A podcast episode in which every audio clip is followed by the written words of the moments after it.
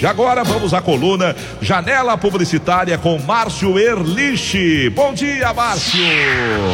Bom dia, Clóvis. Bom dia, amigos da Tupi.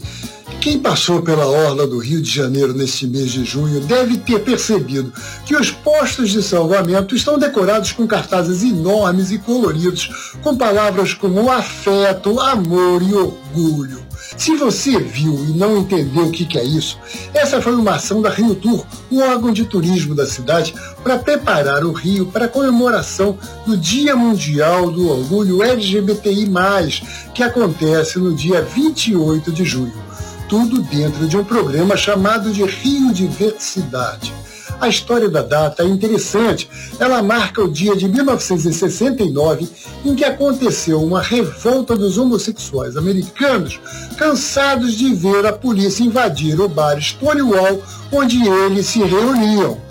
E foi essa reação que acabou chamando a atenção para o problema e desencadeando todo o movimento mundial pela liberdade de os gays assumirem a sua opção. Nos dias de hoje, as empresas até fazem questão de mostrar que não são mais preconceituosas. Pelo contrário, tanto que o apoio para Rio Tour fazer aquela ação nas praias foi da operadora de telefonia TIM e também da Orla Rio, a empresa que administra aqueles bares da Orla do Rio.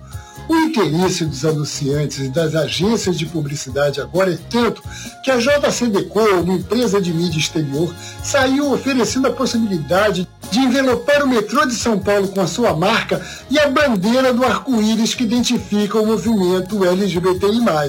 O Google, que chega a ter uma página pride.google.com para apoiar os movimentos gays, anunciou que vai oferecer 4 milhões de dólares para ajudar as comunidades LGBT em todo o mundo neste momento de pandemia. Aqui no Brasil, a agência de publicidade David criou para o seu cliente Burger King uma página em que postou fotos de 20 dos funcionários da rede que se identificavam como LGBT.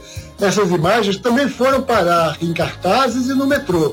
E o Burger King ainda fez uma promoção com o Uber Eats para vender um cubo do orgulho Whopper para quem estivesse em casa assistindo a parada gay virtual que aconteceu domingo em São Paulo.